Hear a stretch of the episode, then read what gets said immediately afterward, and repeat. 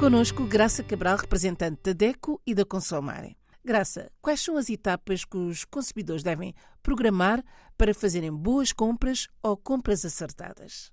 Fazer boas compras, compras acertadas, compras sustentáveis são atos uh, que nem sempre é fácil, não é? Porque é um ato de consumo que nem sempre é fácil. Por isso, antes de uh, sair para as compras, para fazer, enfim, as compras do supermercado, por exemplo, aquilo que mensalmente compramos lá para casa ou semanalmente, depende das famílias, mas efetivamente o primeiro passo será ainda em sua casa fazer uma lista de compras com os produtos de primeira necessidade.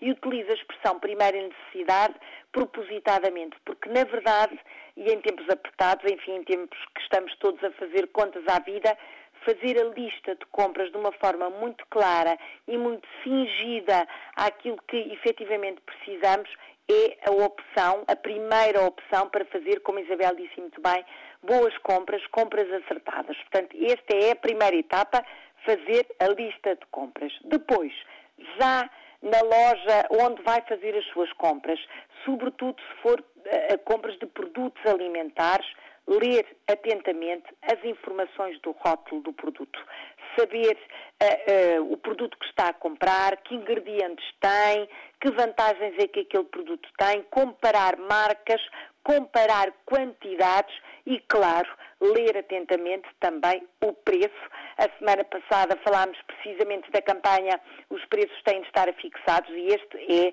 é uh, um ponto muito importante, é a etapa número dois, ler atentamente as informações do rótulo alimentar, por exemplo, e verificar o preço. Este é, uh, um, esta é uma etapa decisiva para escolher bem. A terceira etapa, para escolher ainda melhor, comparar, como há pouco dizia, preços e quantidades, porque mais do que o preço há que comparar a quantidade também, porque um produto pode parecer mais barato do que outro, mas se aquele que é um pouco mais caro tiver mais quantidade, se calhar é vantajoso. Por isso, hoje, em muitos produtos, são afixados o preço daquela unidade, mas também o preço por quilo ou por litro. E esse é um elemento comparativo importante para comprar acertadamente. Que nem Depois, sempre, Graça, que nem sempre os consumidores levam em consideração. Nem sempre. E há aquela tentação de, ah, este custa uh, ah, 10 e o outro custa 15. Vou pelo que custa 10, porque é mais barato, claro. Mas, na verdade, pode ser um engano. E normalmente, se estivermos a falar de grandes marcas comerciais, aquelas que são famosas nos mercados de todo o mundo, normalmente o preço é uh, maior, na, é mais elevado, é mais caro se formos comparar o quilo, o litro. Por isso é uma boa, uh, um bom indicador, digamos assim, fazer a comparação a partir das quantidades dos produtos para além da unidade, claro. Depois, quarta etapa e muito importante, já tem o seu, enfim, o seu cesto com as compras, já vai pagar na caixa, ver com muita atenção qual é o preço registado. Será que aquilo que passou na caixa foi o preço que viu na prateleira ou na caixa do produto? Faça essa leitura atenta, leia cuidadosamente para não ser, obviamente, enganado.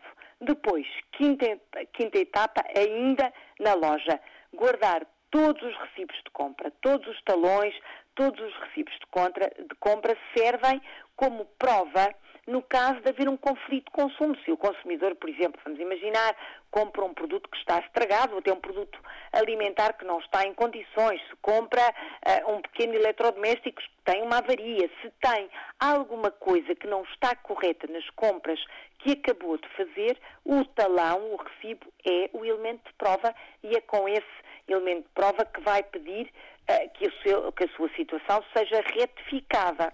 E quando não se consegue essa retificação? Então temos aquilo que, enfim, qualquer um de nós que trabalha numa Associação de Defesa do Consumidor faz, que é a mediação legal. E a mediação legal é um trunfo que as associações apresentam aos consumidores. Em nome do consumidor que ficou prejudicado por uma compra que não correu bem, por exemplo, chega à casa e verifica que afinal aquele produto alimentar que comprou, o leite, está estragado, por exemplo. Quer reclamar, quer o dinheiro de volta, não consegue.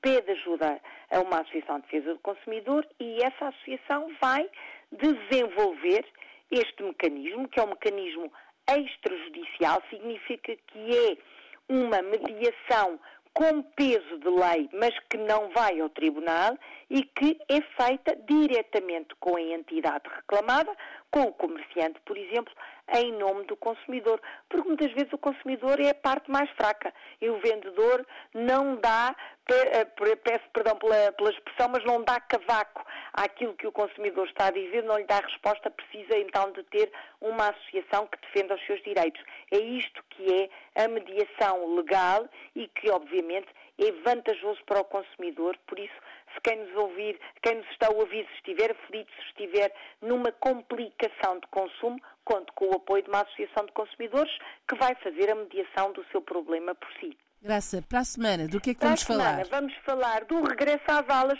que vem aí. Estamos já a chegar ao meio de setembro, portanto vamos falar, vamos preparar é o regresso às aulas. Olhe por si. O um novo espaço dedicado aos direitos do consumidor em África e em Portugal. Coloque as suas dúvidas enviando o e-mail para o correio eletrónico olheporsi.rtp.pt e ouça as respostas na RDP África à segunda-feira, depois da uma da tarde. Olhe por si. Uma parceria RDP África, Associação DECO, com Isabel Flora e Graça Cabral.